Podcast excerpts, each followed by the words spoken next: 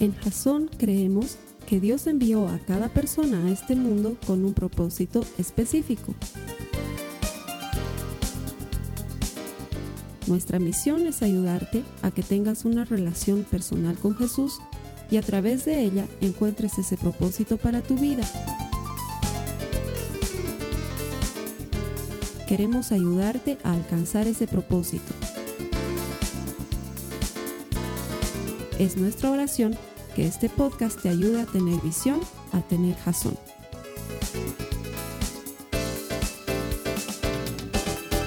Bienvenido como todas las semanas a los servicios que Jason te ofrece a través de internet para conectarte con la palabra de Dios, para encontrar el propósito que Dios tiene para tu vida.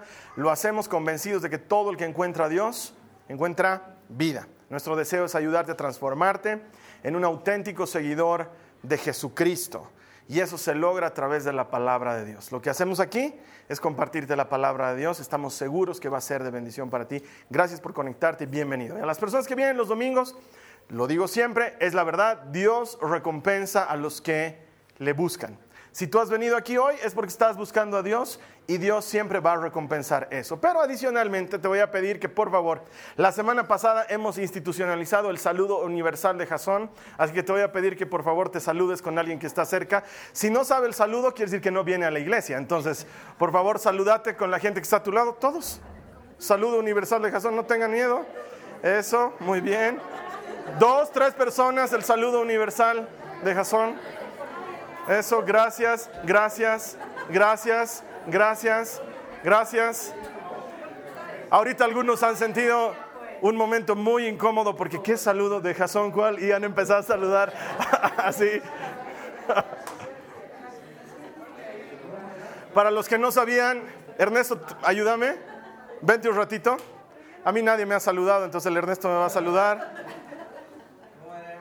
El saludo universal de Jason. Gracias. Muchas gracias. ¿Para qué te pierdes de la iglesia? Es, es grave. te pierdes cosas increíbles como el saludo de Jasón. Ok, vamos a comenzar una nueva serie de prédicas. Una nueva serie de prédicas que espero responda a las necesidades de las personas que con tanta frecuencia me dicen, Carlos Alberto, hablaremos sobre las familias, por favor, hablaremos sobre temas de familia. Ok, entonces vamos a dedicarle cuatro semanas a una intención específica. Pero para eso necesito que me ayudes.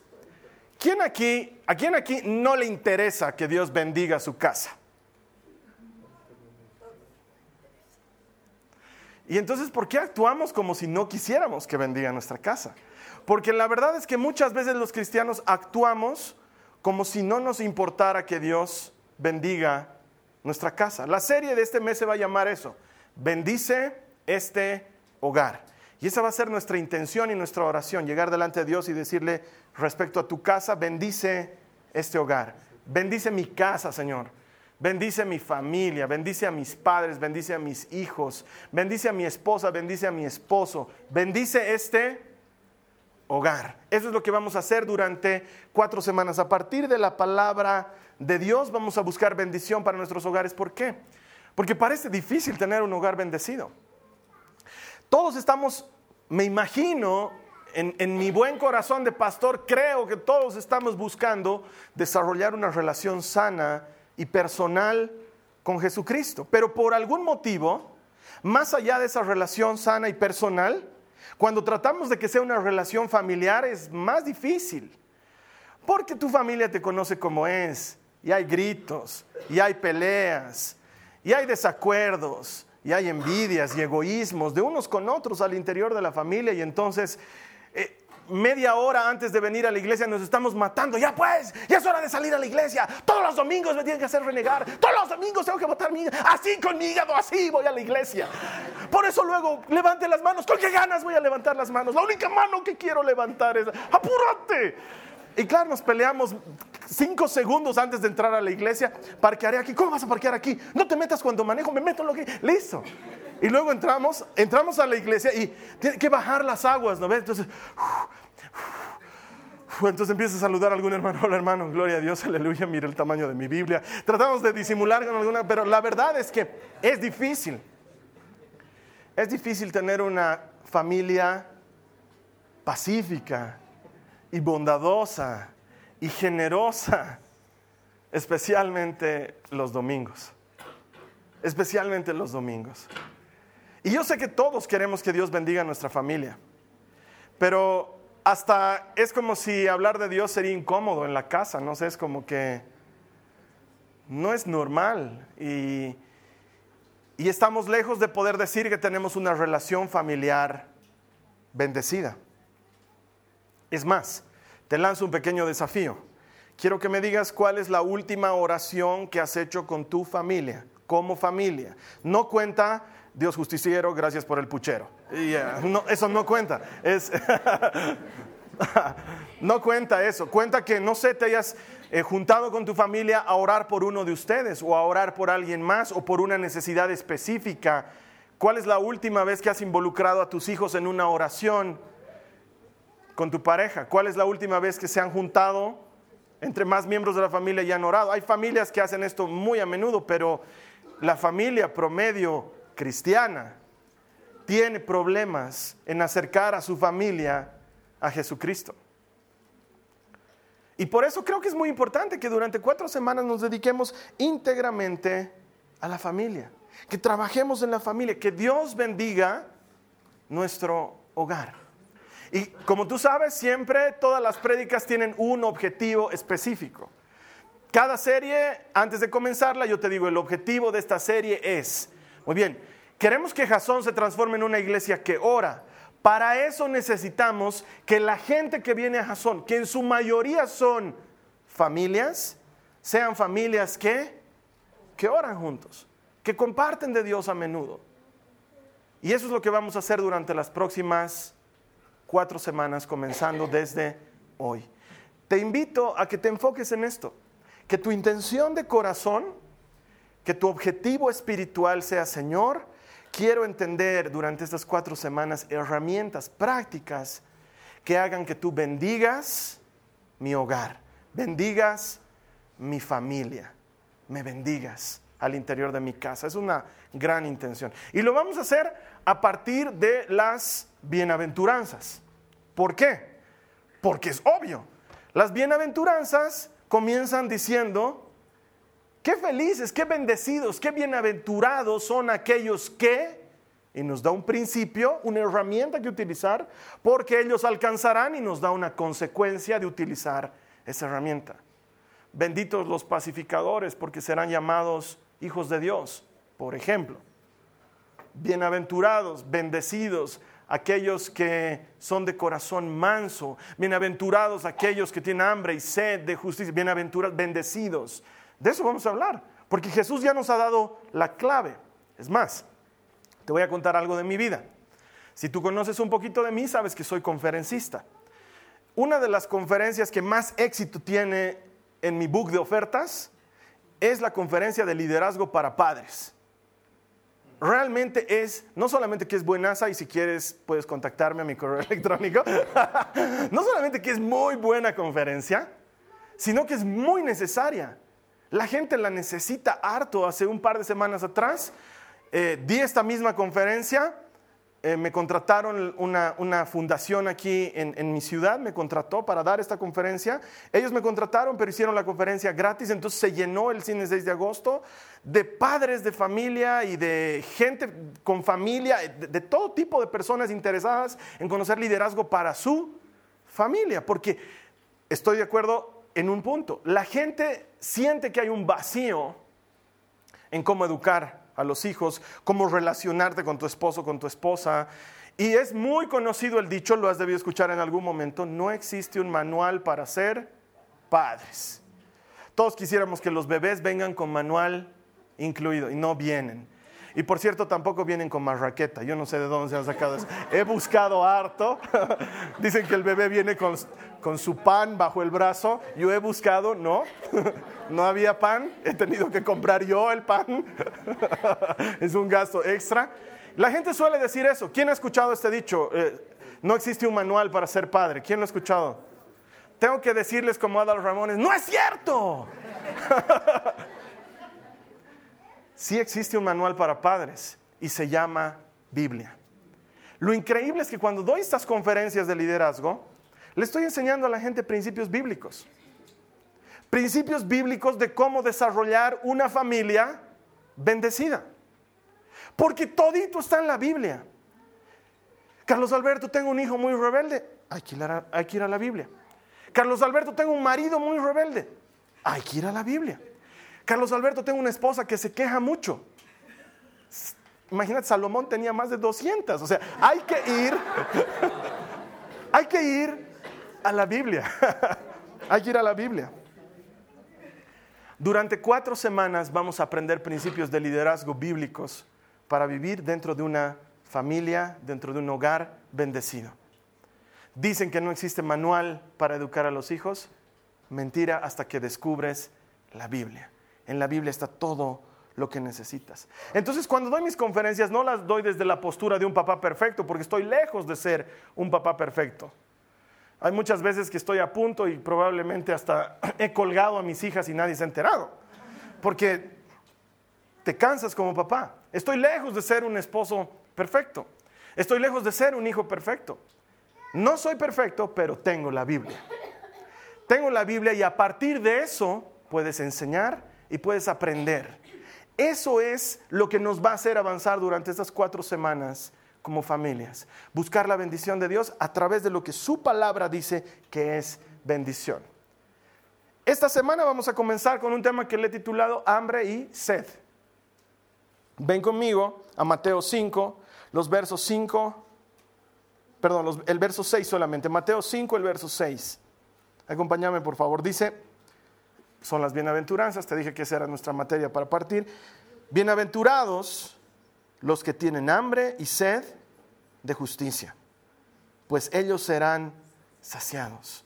Benditos los que tienen hambre y sed de justicia, van a recibir lo que quieren. Benditos los que buscan esto. Y yo estoy seguro que tú quisieras que pase esto en tu casa.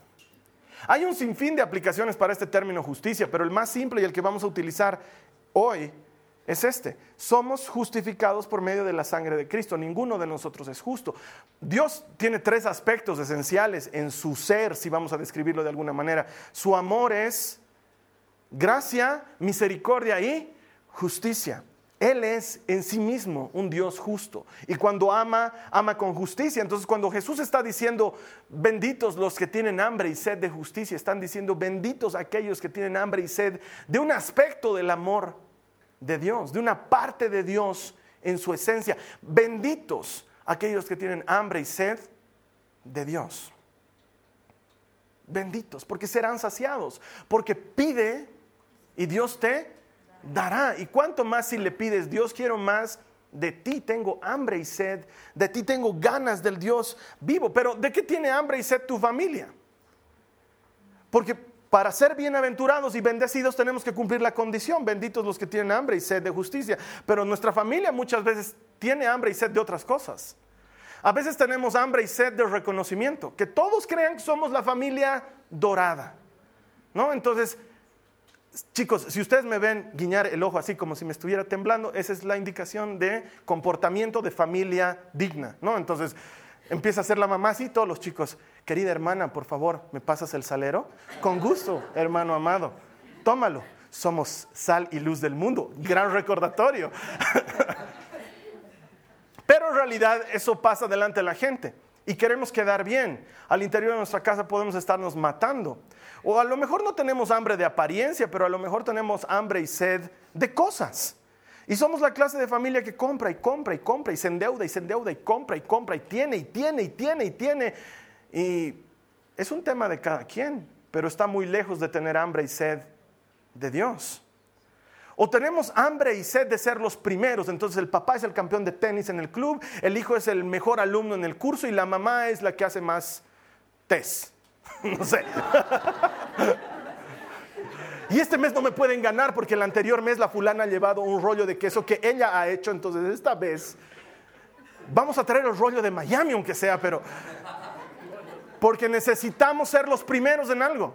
Y alentamos esa mentalidad. Yo pensé que no había eso. Les juro que pensé que no había eso. Pero tengo una hijita que está en pre-kinder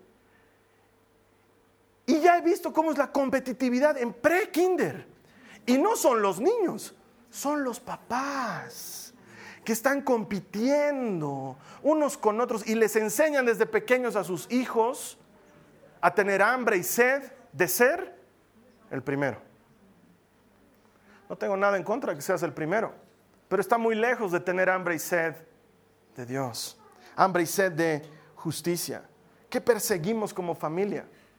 Y quiero decirte lo primero que arranca cuando estamos aprendiendo sobre cómo, cómo, cómo ser bendecidos en nuestro hogar y cómo administrar nuestra familia con liderazgo. El primer problema es que no hay visión como familia. Como familia, ni tú ni tus hijos tienen idea a dónde están yendo. Como familia. En tu oficina tienen idea, estamos tratando de ser líderes en el mercado en tal cosa. En tu club de deportes están tratando de conseguir participar en tal... Pero como familia viven a lo que viene, no tienen una visión como familia. ¿Qué tipo de familia queremos ser? Y como el esposo tiene una visión y la esposa otra visión, tácita, no declarada, una visión interna, y la visión no necesariamente es la misma, chocan. Entonces luego cuando la madre corrige al hijo por algo, el padre contradice porque tiene una visión diferente. Y entonces unos hijos se pegan a una visión y otros hijos se pegan a otra visión y todo hogar dividido, dice Jesús, no prevalece. No tenemos una visión conjunta. Mira lo que dice la Biblia en Proverbios 29, 18 al respecto. La Biblia dice en Proverbios 29, 18, donde no hay visión, el pueblo se desenfrena.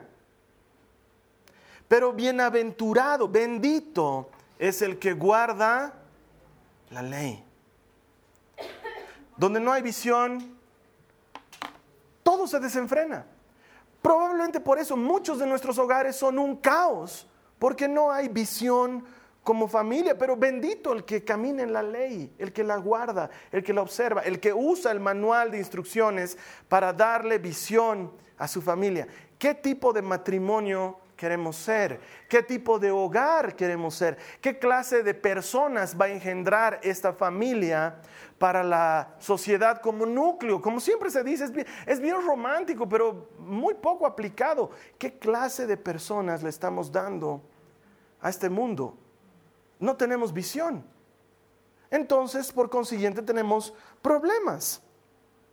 Te voy a contar algo que hacemos en mi casa. Obviamente, fruto de estas conferencias de liderazgo, yo he transformado mi casa en una especie de laboratorio de liderazgo y les hago cosas a mis hijas. No te preocupes, no, no tiene que ver con ninguna exploración alienígena, son solamente principios de liderazgo. Entonces, ¿qué, ¿qué hemos enseñado? Por ejemplo, con la Carly nos inventamos frasecitas que les ayudan a tener visión de qué tipo de familia queremos ser. Una cosa que les hemos enseñado es una visión de mi hogar, es un principio de mi hogar. Así lo manejamos al interior de mi casa. Los Paz Llosa, que es nuestro apellido, cumplimos nuestra, nuestra palabra. Es nuestra frase. Los Paz Llosa cumplimos nuestra palabra. Y la tenemos declarada y ellas saben que hay una visión. Somos gente que cumple su palabra. Entonces cuando la María Joaquina me dice, papá, te prometo, es la última vez, nunca más lo voy a hacer, entonces yo le digo, hijita, yo te creo, porque los Paz Llosa cumplimos nuestra palabra. Entonces, hace unas semanas atrás, ella estaba todavía en el pelear de dormir en su cama y dormir en mi cama y que se había soñado feo y había visto y se había fracturado el codo y se había asustado. Entonces estaba en un dilema y se venía y se venía y no me dejaba dormir, me pateaba, me daba con él y eso, era grave. Entonces un día hablamos y le digo, María Joaquina, vamos a hacer un trato. Si tú logras dormir 10 noches continuas, 10 noches continuas, no saltadas, continuas en tu cama, yo te voy a dar un premio. Entonces ella empezó a esforzarse y a tratar de hacerlo, falló un par de noches, luego lo hizo cuatro, cinco, seis, logró las diez noches y nunca me voy a olvidar el día que le estaba poniendo la carita feliz en su tabla de diez noches de haber dormido, vino y me dijo, papá, me vas a comprar lo que yo quiera porque los Paz Leosa cumplimos nuestra palabra.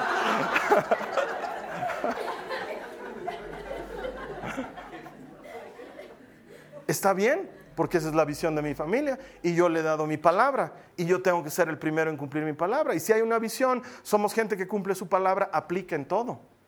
Aplica en todo. Y les hemos puesto visión en esa área. O por ejemplo, les hemos puesto visión en el área de, nosotros somos una familia que no pelea. No somos peleadores. Somos una familia que no pelea.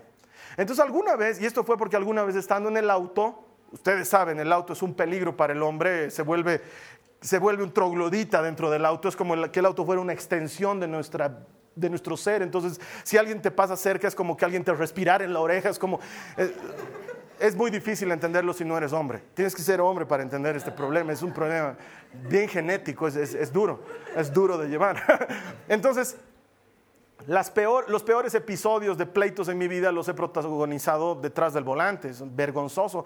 Hasta que un día, recién casados, la Carly me dijo, nunca me hagas pasar la vergüenza de bajarte del auto a pelear con alguien, porque yo me paso al asiento y te dejo.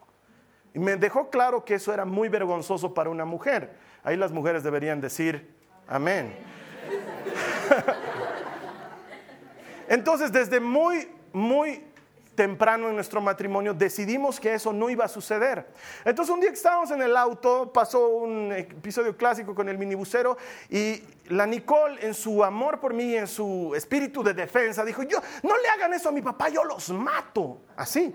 Entonces yo la miré y le dije, mi amor, no, no está bien. Y ahí fue un buen momento para inventar la frase y poner visión en cuanto a qué tipo de familia queremos ser. Hijita, nosotros no somos una familia que pelea. No peleamos, hijita, nosotros no peleamos. Si ellos quieren pelear, que peleen con el aire, nosotros no peleamos. Ayer estábamos pasando por una avenida cerca de mi casa y un minibús le trancó a un auto que estaba pasando por una rotonda y el señor no solamente se echó en su bocina, sino que le mentó hasta la mamá de su bisabuelo en la quinta generación. Se escuchó hasta afuera y eso que estaba con los vidrios cerrados. Y la Nicole dijo, qué energúmeno.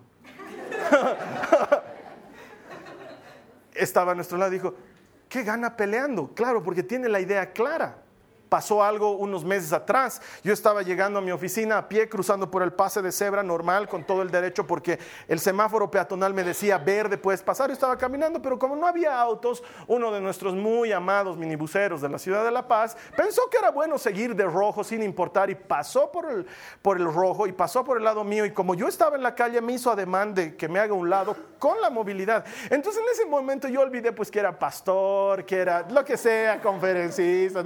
En ese momento lo único que atiné a hacer es con toda mi fuerza, invocando el poder de Thor, le di un golpe, le di un golpe al minibús en su puerta, pero ¡pum! Claro, no había contado con que el minibús estaba vacío. Entonces paró, paró cerca de mí, se bajó, ¿qué cosa? ¿Qué, mi padre? ¿Qué? Mi minibús.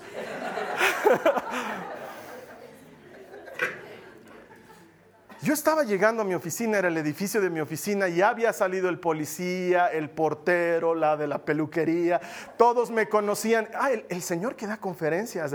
Entonces, entonces yo le dije, ¿sabes qué? No, no voy a pelear.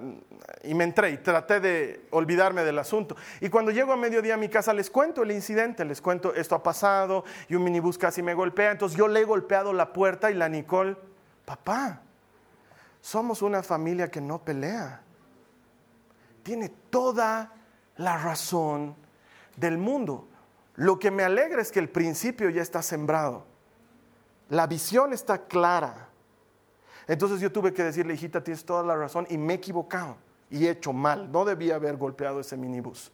Tienes toda la razón. Somos una familia que no pelea. ¿Qué visión tienes para tu familia? Tenemos que transmitirle una visión. Porque sin decirla, le estamos diciendo una visión con nuestras acciones. Somos una familia que disimula cuando ha hecho algo malo delante de los demás. Somos una familia envidiosa que nos da bronca cuando el fulano o la sutana tienen un auto nuevo y renegamos entre nosotros y hablamos mal de ellos. No se los estamos diciendo como visión, lo estamos viviendo como familia. Ellos lo están aprendiendo. Por falta de visión, todo se pierde. Entonces tenemos que tener visión. Darles metas, ¿qué perseguimos como familia? ¿A qué estamos apuntando? ¿A qué nos movemos como familia? ¿Qué queremos ser como familia? Y como familia lo que queremos es buscar a Dios. Porque bienaventurado el que tiene hambre y sed de Dios va a ser saciado.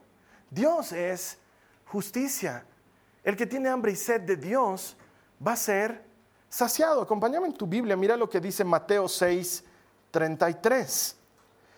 Mateo 6, 33 dice, está hablando Jesús, más bien busquen primeramente el reino de Dios y su justicia y todas estas cosas les serán añadidas. Esta es la conclusión de un pasaje en el que Jesús está diciendo, no se preocupen por qué comer, no se preocupen por qué vestir, no anden detrás de esas cosas. Los pájaros no guardan en graneros, las flores del campo no hilan ni tejen. Las flores se ven más lindas que Salomón, los pájaros tienen más que comer que cualquier otro. Y ustedes no valen más que pájaros o flores. Y entonces les dice, pero primero busquen a Dios, su reino, su justicia.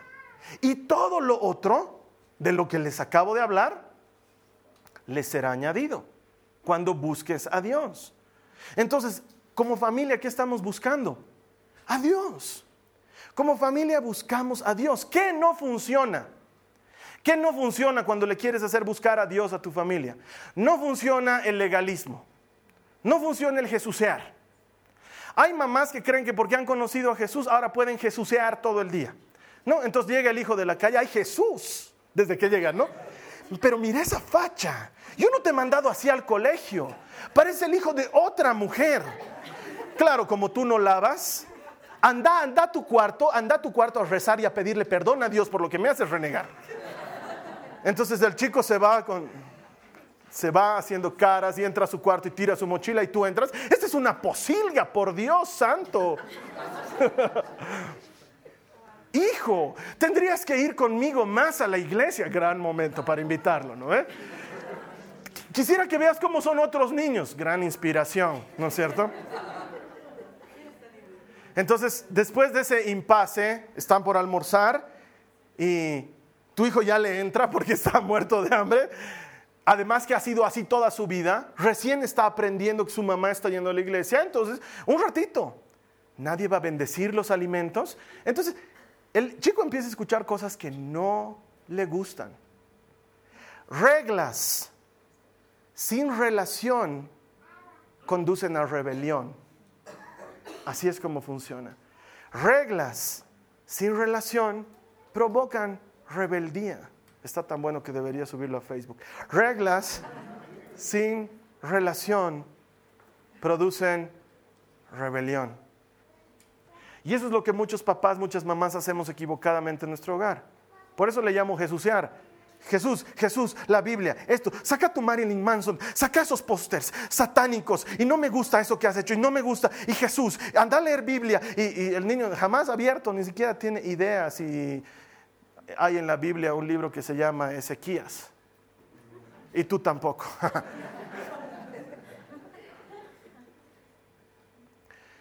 Si no les enseñamos a amar a Cristo y a relacionarse con Cristo, las reglas solo los van a llevar a apartarse de Cristo.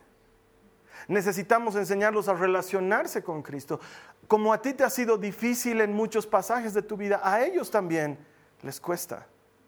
No esperes que porque tú te has convertido tu esposa se va a convertir o tu esposo se va a convertir. Pero Carlos Alberto, la Biblia dice, cree en el Señor Jesús y serán salvos tú y los de tu casa. Obvio, porque ya hay un cristiano allá adentro y somos levadura que fermenta la masa. Pero alguna levadura hace podrir la masa. Por tu testimonio tu familia va a alcanzar a conocer a Jesús. Pero si es reglas y reglas y reglas sin haber una relación de amor con Jesús, eso solamente va a llevar a rechazo y a rebeldía. No funciona Jesusear, no funciona. Años de experiencia aconsejando a mamás y a papás que vienen a decirme, trato de traerlo a mi hijo por todos los medios, ya le he castigado, le he quitado el PlayStation si no viene. ¿Tú crees que va a decir, ah, me han quitado mi PlayStation? Dios debe estar llamándome algo mayor. Imposible, imposible. Reglas sin relación conducen a rebeldía. Otra cosa que no funciona es ser cristiano tibio. Si eres un cristiano tibio, ¿qué es un cristiano tibio? Es un cristiano que dice que es cristiano pero vive como si no lo fuera. ¿Sí? Dice que es cristiano, pero vive como si no lo fuera. Eso en mi experiencia trabajando con adolescentes es lo que más les llega al copete. Porque dicen, mi mamá se la pasa yendo a grupos de oración, a reuniones de oración, a la iglesia, pero es una mal hablada, es una hipócrita, lo trata mal a mi papá, me trata mal a mí, vuelve borracha los jueves, porque los viernes vuelve borracho mi padre.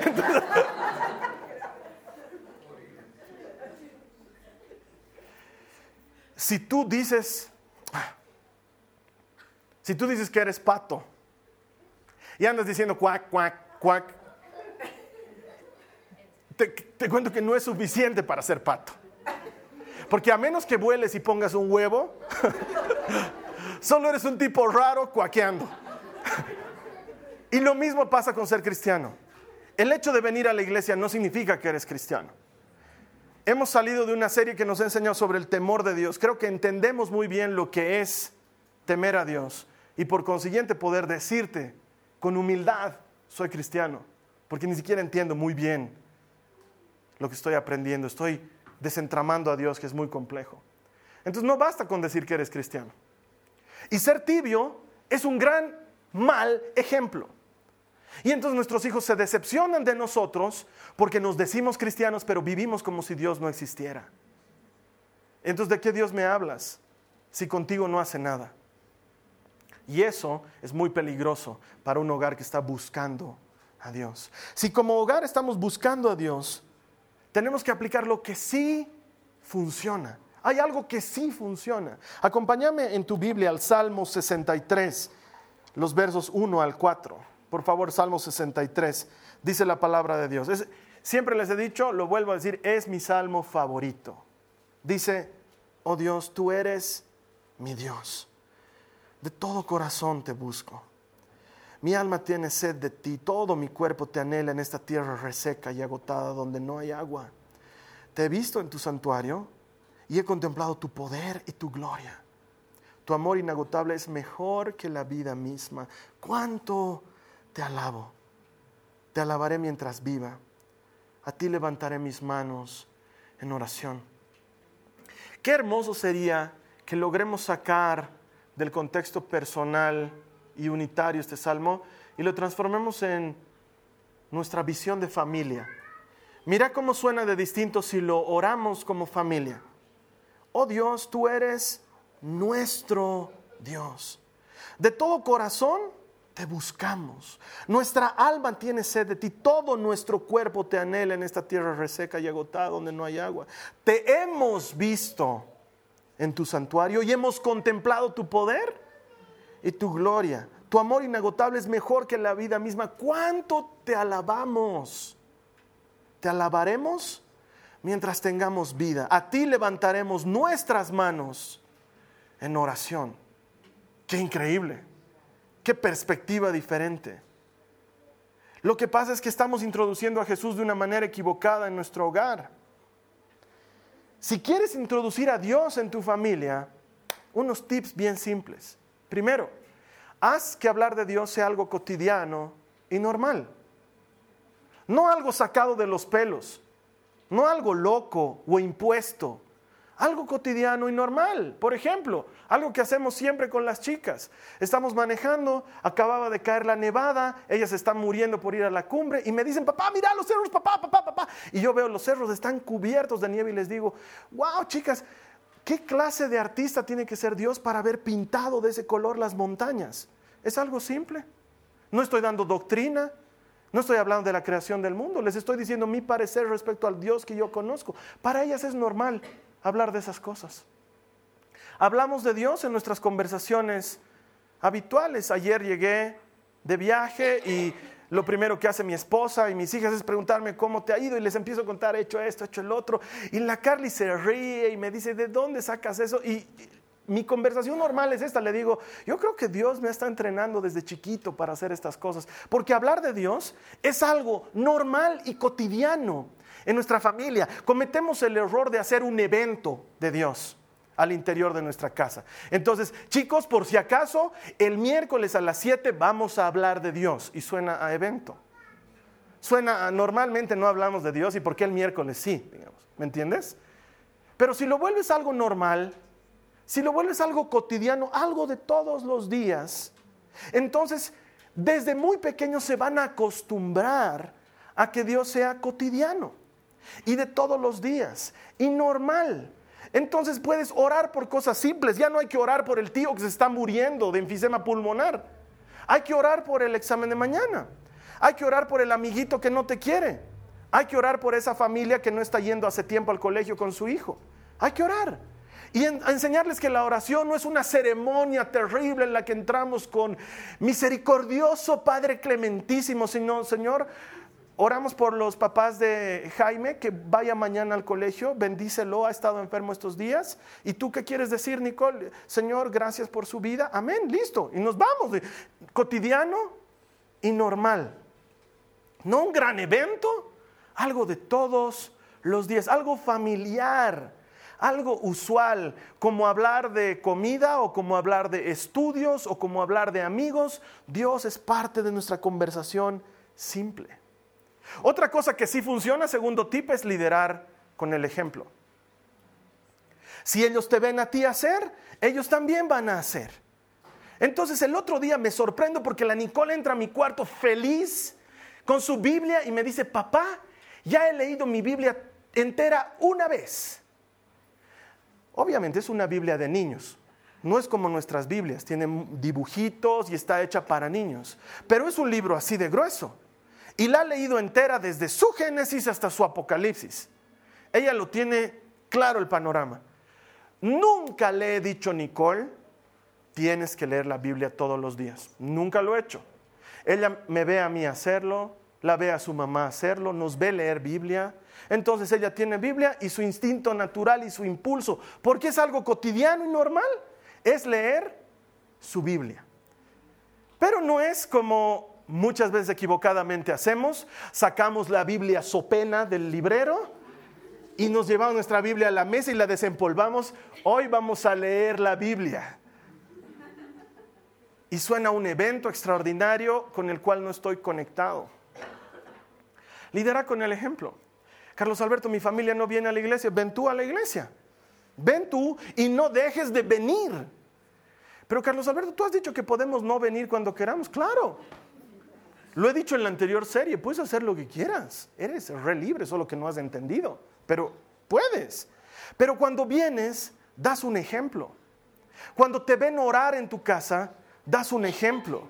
Cuando te ven comportarte como cristiano, no como quien cree que es pato y anda diciendo cuac, sino como el que pone huevos y vuela. Entonces ellos empiezan a imitar el ejemplo, lideras con el ejemplo. Para ti Dios es importante, es tu primicia.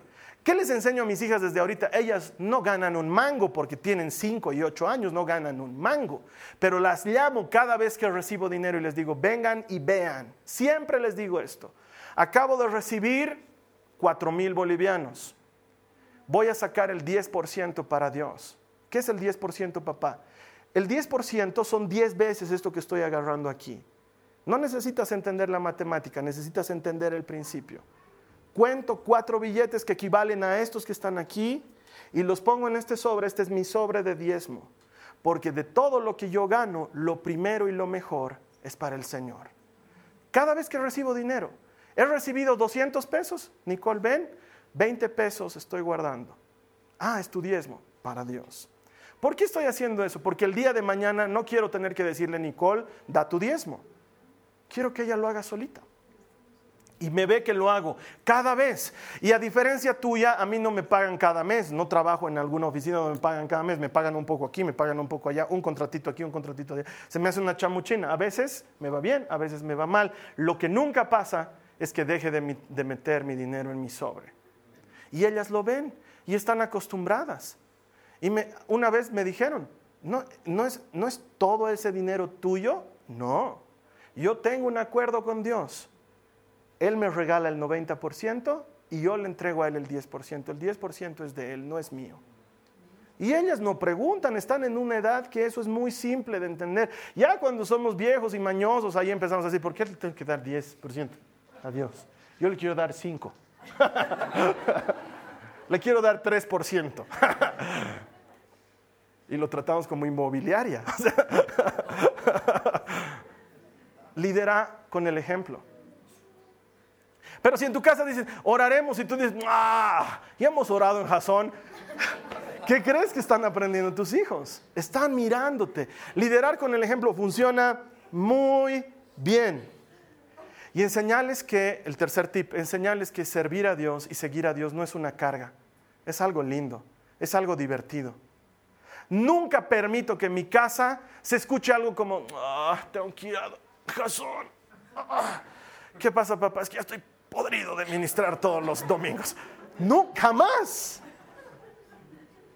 Es, emocionante. porque para mí es emocionante. ¿Dónde estás yendo? Me dicen mis hijas. Estoy yendo a dar un curso a Jason. Otra vez ya ha sido el domingo. Amo servir al Señor. Es una cosa que me encanta. No quieren venir, vienen conmigo están en el salón de juegos. Yo estoy dando el curso, ustedes jueguen allá adentro. Y muchas veces la Nicole viene conmigo y se pone a jugar allá adentro. Y yo hago mis cosas.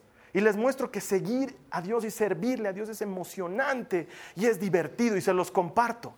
Chicas, vengan, conéctense, ven, miren, estamos conectados a la iglesia en línea, ven esos numeritos, es la cantidad de gente que se ha conectado con nosotros. Van a ver en el mapa y les abro el mapa. Y ellas se emocionan, papá, mira, se ha puesto un punto en Estados Unidos. Hay que ver cuánta gente, son tres personas. Papá, se ha puesto un punto en Colombia, ocho personas. Ellas se emocionan conmigo, ¿de qué? De servir a Dios. De servir a Dios. Es algo emocionante y divertido y creas un ambiente en el cual Dios es aceptado y es normal y es lindo. Entonces cuando la María Joaquina viene y me dice, papá, no encuentro mis guantes de gatúbela. Por favor, oraremos para que aparezcan. Yo no le digo, ¿sabes qué, María Joaquina? Dios está bastante ocupado con los problemas que hay ahorita entre los potosinos y el presidente, como para que estemos oraremos por Potosí. Oraremos por Potosí y por el perrito petardo y por algo que valga la pena y no tus guantes de gatúbela. No. La fe de ella está en eso. Entonces se, acerca a mi escritorio y decimos, porque para ella es terrible, está con lágrimas en los ojos, no encuentra sus guantes de gatúbela. Entonces, Señor, danos sabiduría y abrinos los ojos para encontrar los guantes de gatúbela. Amén. ¿Por qué no? Con un Dios que es tierno y compasivo. Y la María Joaquina se sale feliz y se sale de mi escritorio.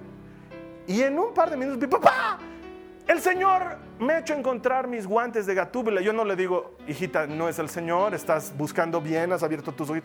Amén, hijita, el Señor es bueno. El Señor es bueno. Ella lo cree y yo lo creo, no me estoy inventando, no es que digo, ah, ha otra cosa. Sé que es Dios que atiende la oración de los pequeños. Y nosotros somos pequeños para Dios. Somos hormigas para Él. Haz que sea normal, que sea cotidiano, que no sea tonto, que no sea algo ridículo. Haz que sea simple, que sea divertido. Encontrar la manera en lugar de reunión de oración los jueves con tus hijos adolescentes que los jueves tienen que salir a tomar helados y a chequear a la amiga. Sé creativo. La Biblia dice, pidan a Dios sabiduría y Dios se las dará. Señor, ¿cómo hago para empapar a mis hijos de ti? Que sea algo normal, no forzado, no como hablando de papaliza. Dios dice en su palabra, porque se nota que es forzado se nota que es forzado, pero cuando es natural, cuando tú estás agradecido por tus papalizas, puedes decir, creo que Dios le ha dado las papalizas más deliciosas a los bolivianos y, es normal, no suena forzado, no suena a cómo meto a Dios con la papaliza, ¿me entiendes? Es, es hacerlo natural. Mi pregunta es, ¿qué vas a hacer tú? ¿Qué vas a hacer ahora? Porque tenemos cuatro semanas para buscar ser bienaventurados y bendecidos. Hoy estamos comenzando queriendo ser bendecidos porque tenemos hambre y sed de justicia, de un Dios que es justo y fiel. ¿Qué vas a hacer tú? No sé, pero yo sé qué hizo Josué. Josué reunió a todo el pueblo y les dijo, ok, ahora estamos en una disyuntiva porque ya hemos repartido la tierra y cada quien está en su propiedad. A partir de hoy puedes hacer lo que quieras. Puedes seguir a los dioses de los que habitaban estos lugares o puedes seguir a nuestro Dios que es grande y temible. No sé ustedes, mi casa y yo serviremos al Señor. A partir de hoy, ¿qué vas a hacer tú? ¿Qué vas a hacer? No sé tú, Yo sé lo que voy a hacer en mi casa. Mi casa y yo serviremos al Señor. Si esa es tu intención, te voy a invitar a que ores conmigo. Hoy hemos comenzado con la base, el principio de lo que nos va a llevar a vivir en un hogar bendecido. Va a ocurrir ni bien terminemos cada charla. Esto no es para largo plazo, es para aplicarlo ni bien salgamos de aquí. Si tu deseo es que Dios sea la prioridad en tu hogar y que haya hambre y sed de Dios en tu hogar, en tu casa y en tu vida, te invito a que ores conmigo en este momento. Señor Jesús, elijo buscarte, elijo seguirte. Dame sabiduría. Dame sabiduría, Señor, para volverte algo cotidiano, para que hablar de ti sea normal, para que tú estés presente en nuestro diario vivir. Señor, si hasta el momento he estado haciendo malas cosas, tu palabra dice que tú enderezas el camino del que confía en ti. Te pido que endereces mi camino. Señor, bendice mi hogar. Díselo al Señor. Bendice mi hogar.